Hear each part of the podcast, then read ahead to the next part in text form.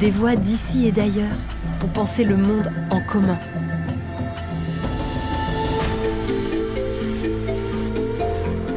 Un podcast original du campus de l'Agence française de développement, réalisé en partenariat avec les Ateliers de la Pensée et Agir pour le Vivant.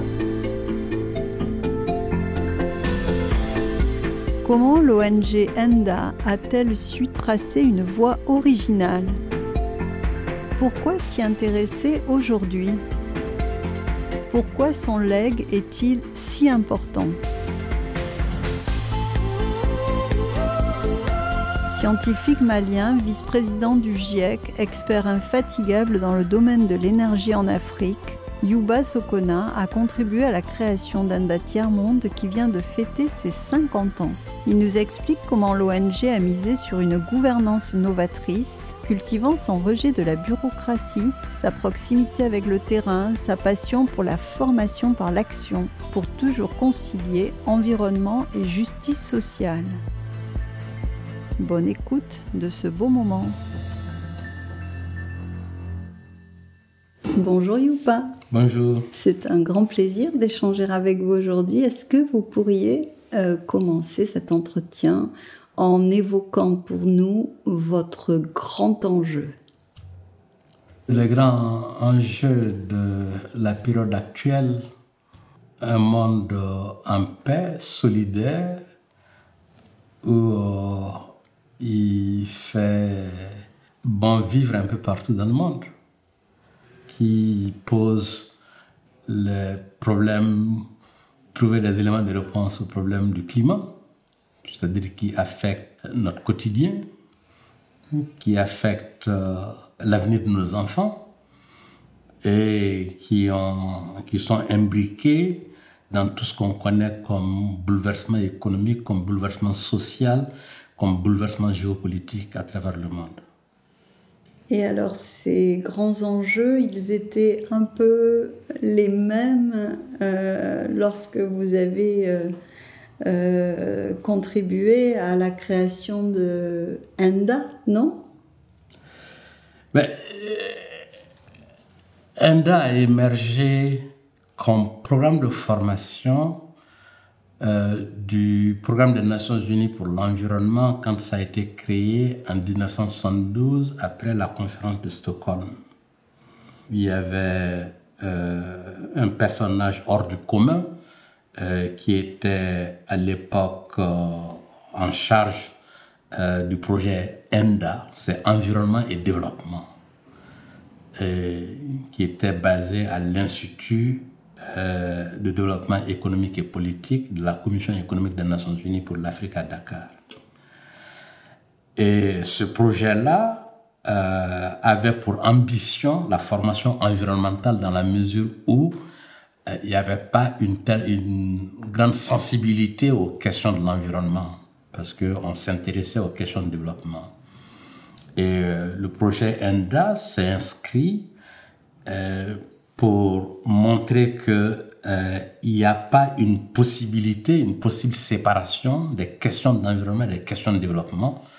Et c'est pour ça que ça a pris le terme environnement et développement. on ne peut pas les séparer. C'est pour ça que et le A veut dire action. C'est-à-dire il faut que cette analyse-là conduise à une action spécifique. Et on a rattaché là-dedans TM qui est du tiers-monde. C'était essentiellement pour, euh, malheureusement, j'ai pas le sigle d'ENDA ici en face, j'aurais pu vous le décortiquer. C'est-à-dire, au-delà de quand vous regardez le cycle, ben, il y a des bras allongés, c'est-à-dire qui constituent un pont entre les sociétés. C'est-à-dire qu'on n'est pas du tout isolé et qu'il faut une certaine solidarité entre les sociétés, entre les États, entre les pays, entre les continents, pour attaquer de front les questions d'environnement, les questions de développement de manière symbiotique pour des actions. Ça, c'était à partir des années, euh, lors de la mise en place du programme des Nations Unies pour l'environnement. Euh, à l'époque, Samir Amin, l'économiste euh, égyptien qui dirigeait l'Institut de développement euh, économique et politique de, des Nations Unies à Dakar était le directeur.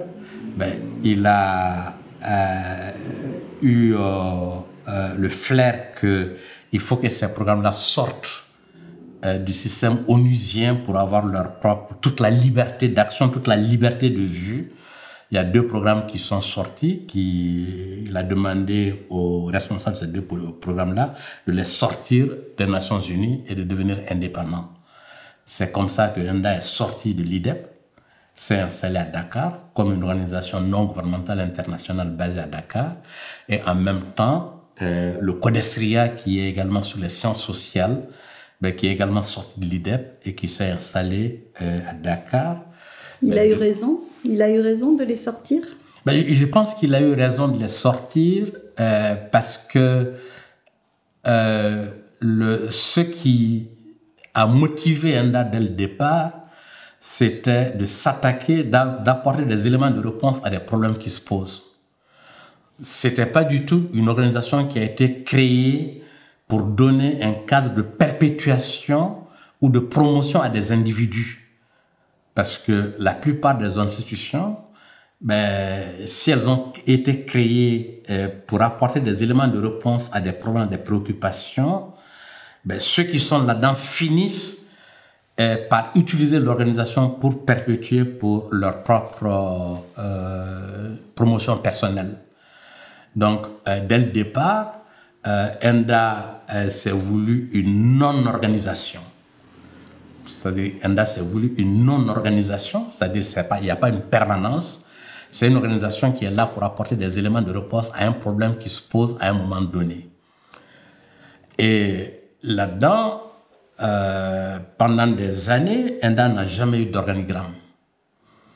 Euh, quelques euh, partenaires qui nous ont supportés ont imposé dans le cadre de, de rapport d'activité qu'il faut avoir un organigramme. à l'époque, je me souviens que euh, j'étais avec le secrétaire exécutif d'ENDA. Euh, on était allé voir un des gros partenaires financiers ben, qui nous a exigé, dans le cadre de notre rapport, d'avoir un organigramme. le secrétaire exécutif me dit, mais qu'est-ce qu'on fait, Yuba? Bah, je dis, mais moi, j'en sais rien, on n'a pas le choix, parce que c'est eux qui nous permettent de faire le travail qu'on fait. Et puis, il dit, bon, demain matin, on va voir. Le matin, on se voit au petit déjeuner. Il dit, bah, tiens, on a la solution. Je dis, mais quelle solution? Il dit, on, a, on va faire un dynamogramme. Donc, on va leur proposer un dynamogramme. Ils nous demandent un organigramme. Nous, on va leur dire, non, on a, pour nous, c'est un dynamogramme on va leur expliquer. Je lui dis, mais c'est quoi un dynamogramme? Ben, Il dit, on est sur une dynamique.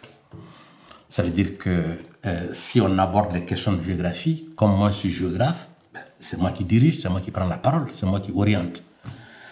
Et si on aborde les questions d'énergie, ben, c'est toi qui dirige, c'est toi qui prends la parole, c'est toi qui oriente. Donc, en fonction du contexte, en fonction des problèmes et des préoccupations, ben, la structure de l'organisation change une organisation adaptative.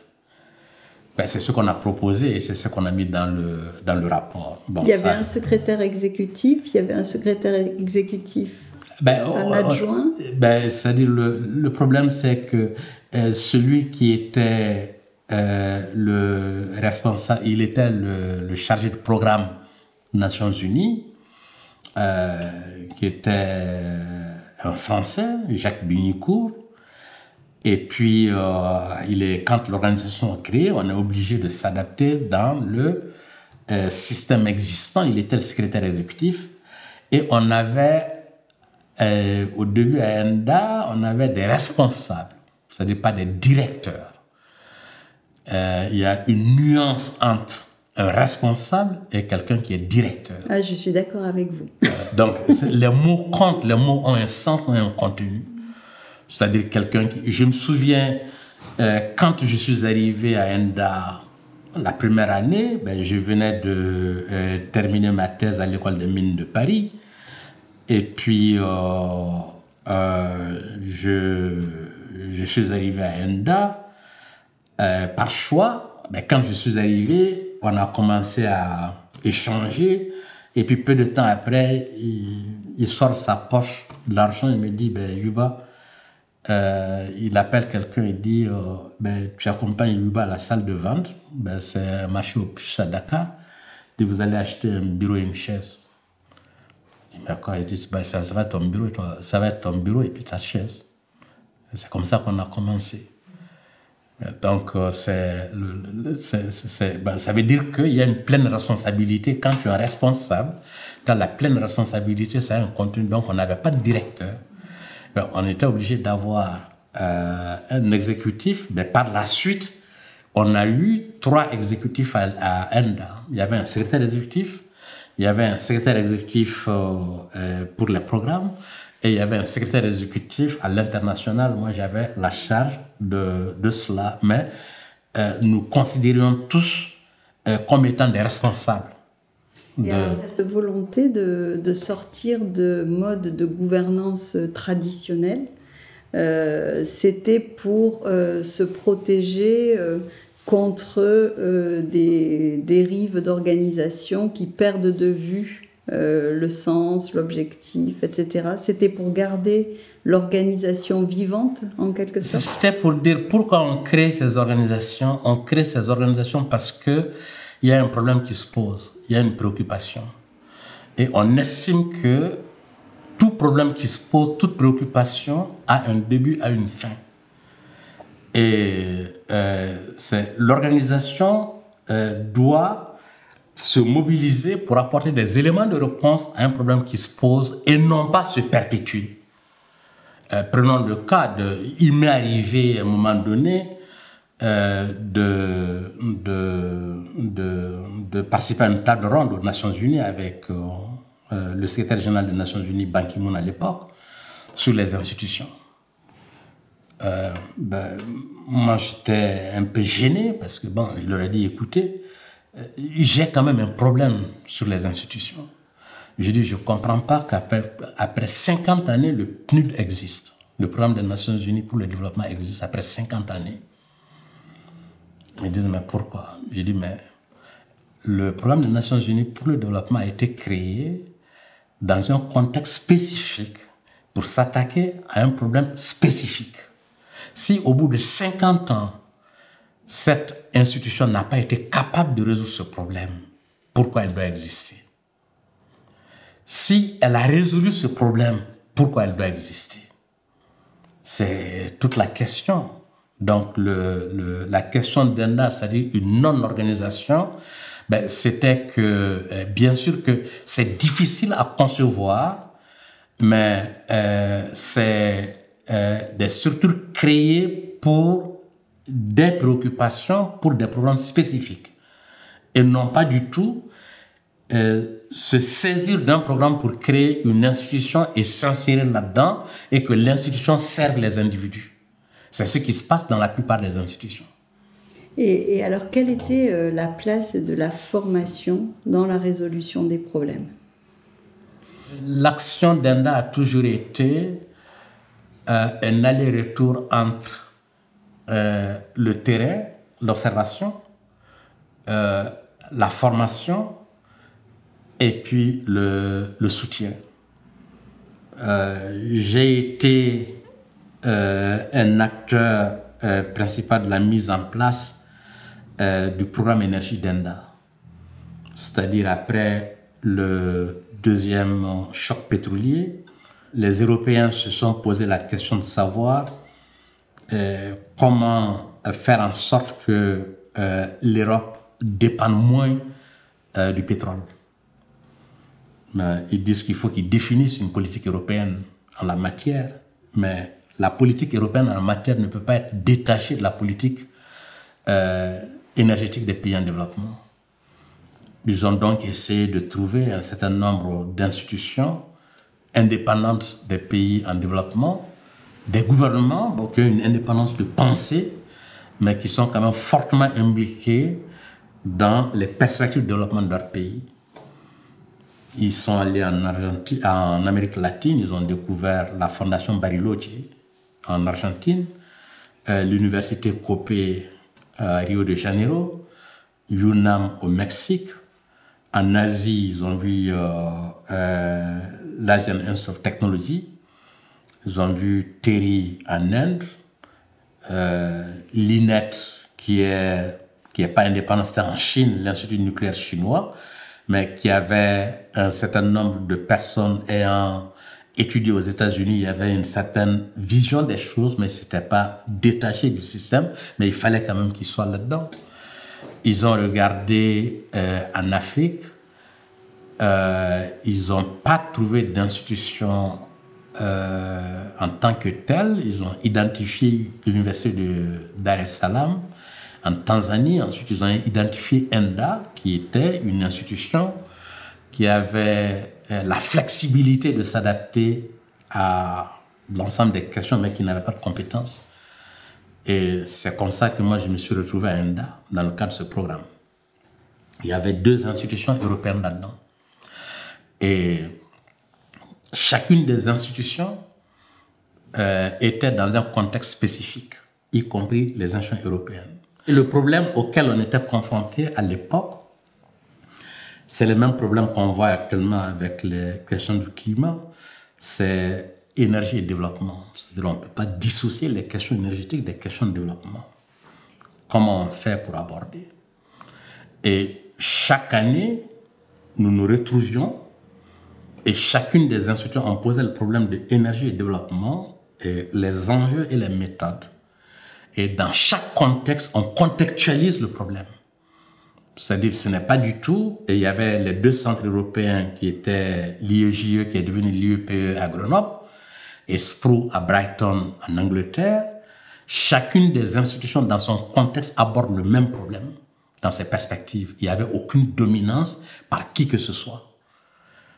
Euh, c'était la première fois que je me suis retrouvé dans une rencontre internationale en Chine, présider une euh, réunion en anglais et que mon anglais était rudimentaire, mais ça a été accepté par mes pères. Il y avait euh, un respect mutuel, il y avait une solidarité, un travail en commun. On a commencé en 81, de 81 jusqu'en 93. Et comme on a accumulé des connaissances sur le, les enjeux énergie et développement, euh, sur les, les, questions de recherche et tout ce qui s'ensuit. Ensuite, on s'est posé la question de savoir euh, comment faire en sorte qu'on puisse traduire l'accumulation de connaissances euh, qu'on a eues à travers la recherche euh, de manière évidente, ben, c'était la formation. Ben, on s'est dit, ben, quelle peut être les acteurs cibles de formation, quand on regarde euh, dans chacun des pays africains à l'époque, nous c'était l'Afrique qui nous intéresse, euh, il n'y avait aucune perception, une conception de l'énergie comme étant le moteur essentiel du développement. C'est-à-dire pour amorcer, pour aborder n'importe quelle question de développement, il faut d'abord poser le problème de l'énergie. Si on résout le problème de l'énergie, on peut aisément résoudre le problème de développement. Donc les, les, pays n'avaient aucune connaissance de cela. On dit, bon, dans un premier temps, il faut d'abord que l'on forme les cadres de l'administration centrale à comprendre que la question de l'énergie, c'est une question de développement d'abord. Et il faudrait également concevoir euh, le programme de telle sorte que si ce n'est pas en Afrique, nulle part ailleurs, on ne peut pas euh, faire ce genre de formation. C'est-à-dire qu'il y avait une combinaison entre activités de terrain, activités euh, académiques, de formation académique et support pédagogique également par des conférences, par des séminaires euh, avec un certain nombre de spécialistes. C'est cette, cette, idée qu'il faut absolument adapter le format pédagogique et le contenu aux, besoins, aux, besoins, du territoire. Il faut contextualiser. Mhm. C'est-à-dire pendant, euh, c'était des formations de trois mois, ben, sur euh, le premier mois, on ne parle pas du tout d'énergie. On parle uniquement de, de, problèmes de développement, de problèmes de transport, de problèmes d'industrialisation, de problèmes de, euh, d'habitat, de problèmes d'agriculture. Et puis par la suite, on amène petit à petit à les faire comprendre que si on ne règle pas la question de l'énergie, on ne peut pas aborder ces autres questions. On ne peut rien faire. Et que, mais, mais, mais, mais, seulement, dans chacun de ces pays, leur seule perception de l'énergie, c'était l'électricité. C'était comme à l'époque en France, ici, on parlait de la houille blanche, qui représentait l'électricité. Il n'y avait pas de. Les ministères de l'énergie n'avaient aucune compétence, n'avaient absolument rien du tout. Et puis après, bon, les, choses ont, ont, évolué par, euh, par la suite. Et c'est les mêmes euh, problèmes, les mêmes préoccupations que l'on a aujourd'hui à travers la question du climat. C'est qu'il y a une euh, méconnaissance du problème et il y a également un certain cloisonnement entre les questions de développement et puis les questions de climat, sans savoir que c'était des questions fortement imbriquées. Ben, c'est dire que, et, en même temps, euh, dans le cadre de, au-delà des séminaires, au-delà également de la formation théorique euh, dans, en salle, les participants étaient amenés sur le terrain. On les amenait, par exemple, au Sénégal. Il y a un groupe qui allait en Casamance. Il y a un groupe qui allait dans la région du fleuve. Il y a un groupe qui allait dans le Ferlo c'est des agrosystèmes totalement différents. Et au bout de 15 jours, on leur demandait euh, de venir avec une proposition de politique énergétique dans chacune de ces régions. C'est-à-dire qui part euh, de, du terrain, qui part du contexte et de voir comment on peut améliorer les conditions de vie des populations, comment on peut amorcer les problèmes de développement avec l'entrée énergie dans des contextes totalement différents. Oui, oui, vous nous dites qu'on apprend en faisant, on apprend en étant acteur. Absolument. De, de en là, en l'occurrence, de sa politique. Absolument. Euh. Et euh, vous, vous, avez aussi eu, je crois, euh, à Enda des réflexions sur l'éducation populaire. Vous avez poussé ce sujet? Ben, on, on, a poussé ce sujet parce que c'était qu'on appelait Endapop, c'est-à-dire on a examiné beaucoup de choses, c'est-à-dire beaucoup de gens parlent maintenant de, de recyclage, mais c'est des choses qu'on a fait depuis, euh, depuis longtemps. Euh, l'idée, euh, c'était que il faut faire évoluer en même temps la formation classique avec des types de formations non classiques, c'est-à-dire qui permettent un certain apprentissage les formations que l'on donne dans les écoles, dans les universités, c'est pour des diplômes, alors que la plupart du, gens, du temps, les gens ont besoin d'apprentissage, euh, d'être formés à être quelqu'un et à faire quelque chose que dans les écoles, dans les universités, on ne donne pas. C'est ce que Enda a essayé de faire à l'époque en disant une formation euh, populaire, une formation populaire. Et c'est également dans ce même domaine que Enda a conceptualisé euh, l'approche économie populaire, c'est-à-dire en disant écopop plutôt que euh, le secteur informel, on dit que c'est l'économie populaire. Donc il y a certaines façons de voir les choses, certaines façons de, de faire les choses ben, malheureusement, bon, qui n'ont pas été euh, prises en compte et prises en charge par les gouvernements parce qu'il y a eu le rouleau compresseur des programmes d'ajustement structurel qui sont arrivés dans les années 80.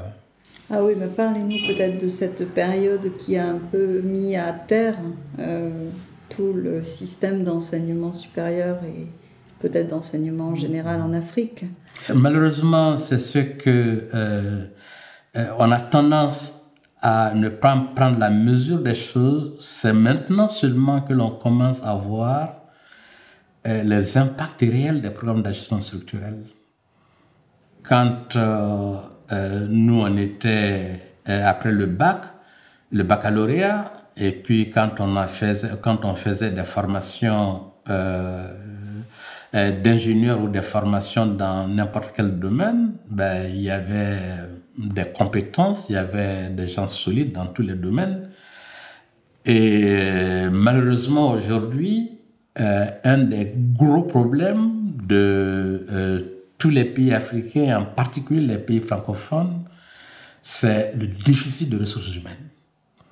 C'est un des problèmes les plus importants, une des préoccupations les plus importantes. Dans mon domaine, j'essaye euh, très souvent de repérer des jeunes c'est-à-dire pour essayer de leur apporter un appui, un encadrement ou un mentoring dans le, sur les questions du climat, sur les questions d'énergie, sur les questions de développement, c'est quasiment, c'est excessivement difficile de trouver. Peut-être pour bien comprendre, euh, jusqu'à l'ajustement structurel, il y avait un vrai investissement en. Afrique dans ce domaine de l'enseignement. Il y, avait un vrai investissement dans le domaine de, de- de la formation. Quand on prend un pays comme le Mali, il n'y avait pas d'université. Le Mali est parti avec l'appui de l'UNESCO euh, sur euh, euh, faire des formations pour apporter des éléments de réponse à des préoccupations du pays. Et donc, les écoles d'ingénieurs étaient structurées comme les INSA en France. C'est-à-dire qui euh, sont, euh, dès qu'on termine la formation, on est directement opérationnel. Et c'était dans tous les domaines. Donc, il n'était pas du tout, pas du tout de faire une formation euh, universitaire classique. Ça, on l'avait, mais les programmes d'ajustement structurel sont venus, ont tout cassé. On demandait les budgets de l'enseignement supérieur, ces budgets ont été réduits. Bon, et que on dit que non, il faut plutôt favoriser euh, l'enseignement euh, à la base. Eh ben, du coup, il y avait, et puis dans euh, tous les pays, bon, il y a eu pas mal de jeunes qui sont allés dans des universités avec des amphithéâtres bondés, peu d'encadrement, ben, le, le niveau de formation, le type de formation laisse à désirer. Mais on a amené également les enseignants à prendre une retraite anticipée. C'est-à-dire à l'époque, ben, un enseignant qui était payé à 20 euros au moins par mois, ben, quand on lui propose euh, 6 000 ou 7 000 euros, il pense que ben, cet argent, il ne peut pas du tout dépenser, mais en très peu de temps, il se rend compte que, c'est-à-dire on a saigné tout le système, on a totalement mis à terre. Et actuellement, ben, il y a un très gros déficit de ressources humaines dans tous les pays. Et ceci, ça va prendre du temps à reconstituer. Et alors, quels euh, seraient les, les successeurs, ou en tout cas pas les successeurs, parce qu'Anda existe toujours et fait beaucoup de travail, mais les petits frères et les petites sœurs qui ont, qui ont essaimé sur ce modèle? Euh, Malheureusement, euh, ces petits frères n'ont pas essaimé sur ce modèle, euh, puisque euh, il y a eu euh, euh, un certain cynisme euh, des institutions peut-être multilatérales et bilatérales, c'est-à-dire qui se sont servis euh, de ce type d'organisation non gouvernementale, parce que c'était des organisations non gouvernementales qui avaient un certain professionnalisme. On voit beaucoup d'organisations non gouvernementales en Afrique qui n'ont pas de professionnalisme. Ça, c'est la, Et c'était par choix. À l'époque, moi, j'avais fini ma thèse à l'école des mines. Je pouvais rentrer dans n'importe quelle organisation, occuper n'importe quelle fonction. Et c'était par choix délibéré que je suis allé à ENDA. C'était un choix délibéré. C'était pas parce que je cherchais du travail. Actuellement, la plupart des organisations non gouvernementales, c'est de chercher des projets. Ben, c'est pas les gens les plus compétents qui vont là-dedans. Il n'y a pas de substance. Et ceci est venu dans le processus de Rio où on a euh, commencé à fragiliser les États, c'est-à-dire au lieu de les renforcer, on les a fragilisés et on a poussé les organisations non gouvernementales pour la privatisation en pensant que le secteur privé va prendre le relais. Or, le secteur privé ne, peut pas du tout euh, se substituer à l'État. Le secteur privé peut prendre le relais de l'État à partir d'un certain niveau. C'est-à-dire dans aucun système, dans aucun pays au monde, le secteur privé ne va pas venir et mettre en place l'infrastructure de base qui va structurer le développement futur. Et c'est- le rôle de l'État. C'est à partir d'un certain moment pour rendre ça beaucoup plus efficient que le privé va venir là-dedans.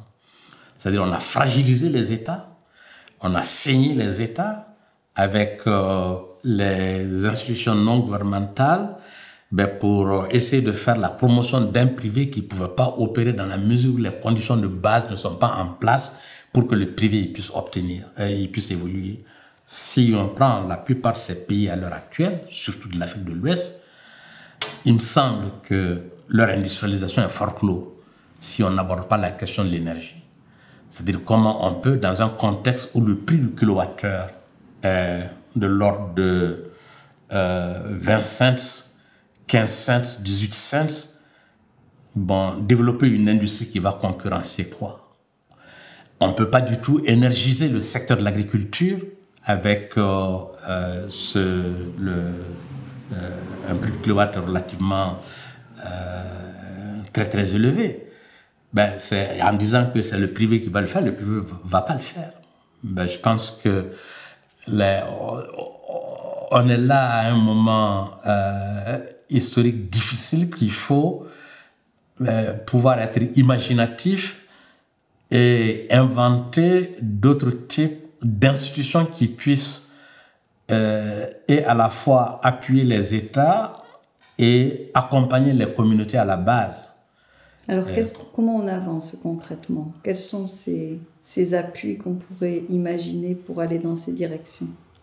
Ben, Ces appuis qu'on peut imaginer, il y, a, il y, a, plusieurs aspects à cela. Euh, il faudrait qu'il euh, puisse y avoir dans le cadre universitaire euh, essayer d'imaginer des centres euh, de, de, recherche et d'études, c'est-à-dire qu'ils puissent se spécialiser sur un certain nombre de questions. J'avais eu l'opportunité il y a quelques années de cela avec euh, euh, la coopération française, ben, il y a une vingtaine d'années euh, où on a mis en place un réseau qui essaie de fédérer les écoles d'ingénieurs d'un certain nombre de pays ouest-africains, qui était constitué par euh, l'Université de Dakar, l'Institut de technologie de Dakar, euh, l'École nationale d'ingénieurs de Bamako, euh, l'Institut l'Institut burkinabé de l'énergie et l'Institut régional qui est à Ouaga, l'École d'ingénieurs de Benjerville à Abidjan, l'École polytechnique de Yaoundé, l'Université Marianne Gouabi, euh, de, du, Congo et que euh, on essaie de voir dans chacune de ces universités les spécialiser dans des domaines qui sont des domaines complémentaires, c'est-à-dire pour forcer la coopération et pour faire en sorte qu'il n'y a pas de duplication. Et la, la collaboration, à l'époque, je me souviens que on avait essayé de réfléchir au fait que dans ces pays-là, il fait trop chaud et qu'il faut apporter des éléments de réponse au problème de chaleur et que les ventilateurs, ben, c'était bien, mais c'était pas efficace. Et que les climatiseurs à l'époque, ben, c'était trop cher, mais c'était efficace. Donc, entre les deux, il y avait la possibilité d'avoir des ventifraîcheurs, c'est-à-dire qui est l'hybride entre euh, ventilation et réfrigération, mais qui demande beaucoup d'eau et qui fonctionne très bien dans les pays sahéliens. On avait essayé de spécialiser euh, ces universités à faire un travail dans ce sens. Et on avait initié à l'époque euh, une revue qu'on appelle la revue RABED, le réseau de bioénergie et développement dans ces pays-là. Ben, malheureusement, ces expériences se sont limitées. Je pense qu'il faut réfléchir à cela et essayer de voir dans chacun des pays quel est l'avantage comparatif et qu'il y ait une possibilité euh, de forcer une coopération entre les pays plutôt que une, euh, une, une compétition, une duplication, et euh, faire en sorte également qu'il y ait une relation solidaire mm. Avec des institutions, notamment en France, ici en Europe. C'est-à-dire qu'ils les accompagnent. Des sortes de réseaux, en fait. Absolument, mais qui ne vient, pas, qui vient pas leur dire ce qu'il faut qu'ils fassent. Bien sûr mais qui puissent travailler et puis les accompagner. Mhm. Une dernière question, est-ce que vous voudriez nous partager euh, une personnalité ou un ouvrage ou une œuvre d'art ou quelque chose qui a beaucoup compté dans votre vie, qui vous a accompagné? Bah, euh, C'est ce qui m'a beaucoup compté dans ma vie, qui m'a accompagné. c'est bien sûr mes parents. Euh, qui ont fait, je suis ce que je suis, mais dans ma vie professionnelle, dans mon engagement, euh, il est évident que c'est Jacques Bignocourt, le fondateur d'ENDA, c'est-à-dire euh, qui j'ai évolué dans un système où je suis beaucoup plus motivé par l'action que par mettre en avant ma propre personne. C'est-à-dire, j'ai pas évolué dans un système où j'ai la retraite. J'aurais pu rentrer dans le système onusien et puis euh, faire carrière là-dedans. Ça m'a pas intéressé. Euh, lui, il était, euh, il vivait avec le minimum et son engagement était quelque chose qui qui m'a fortement marqué et qui a fait que je suis plus motivé, plus engagé pour apporter des éléments de réponse à des problèmes qui se posent, mais plutôt que de euh, chercher à utiliser euh, des problèmes qui se posent ben, pour ma propre euh, satisfaction personnelle.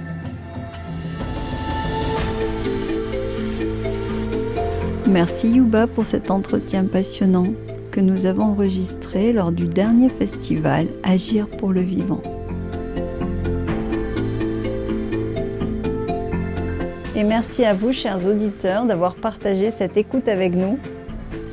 Nous nous retrouvons très bientôt pour des nouvelles de demain. C'était Des nouvelles de demain avec Yuba Sokona.